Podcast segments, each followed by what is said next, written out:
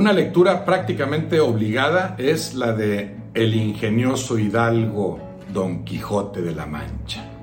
El Quijote de Miguel de Cervantes Saavedra, escrito a principios del siglo XVII, en dos partes, 1605-1610. En medio hay un apócrifo Quijote, el famoso Quijote de Avellaneda, famoso por eso, porque es falso. Poca gente ha leído ese libro o conoce la historia de esas supuestas aventuras del Quijote como continuación de lo que Cervantes nos había mostrado en la primera parte.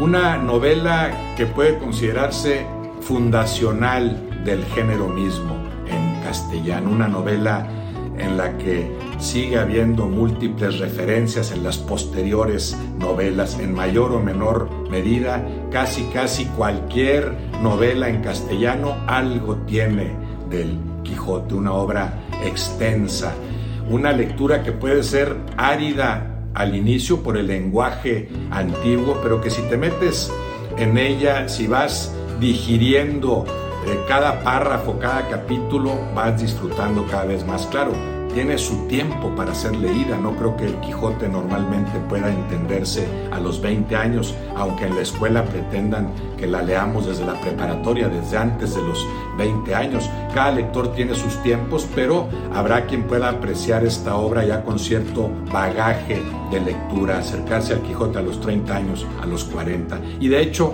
cada relectura del Quijote te lleva a disfrutarlo más a entender más esta grandiosa novela, lo más leído que hay en castellano, una novela que además abarca distintos géneros. Puede ser medio costumbrista porque te refleja la forma en la que se vivía en aquella época en esa región, la región de La Mancha, el lugar en donde vive Alonso Quijana, que se vuelve loco, que pierde la cordura de tanto leer libros de caballería. Se siente caballero andante y sale a desfacer en tuertos, a ayudar a los menesterosos. Sale primero solo y muy pronto se integra en esas aventuras Sancho Panza, el incomparable Sancho Panza.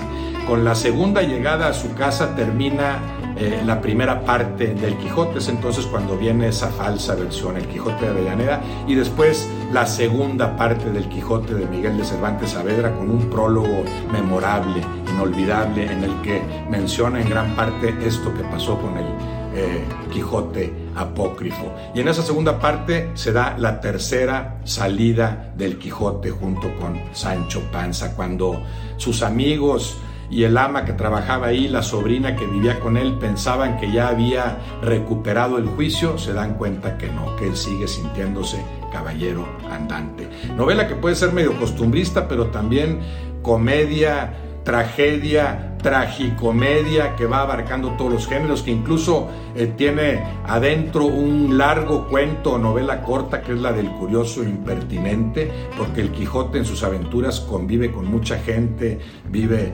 distintas cosas. Una novela muy completa, una novela que hay que leer con calma, digerirla. Si la primera vez que te acercas a ella no te atrapa, dale más tiempo, pero en algún momento te atrapará. No puedes calificar como auténtico lector, no puedes presumir de ser un ávido lector de novelas en particular si no has leído El Quijote.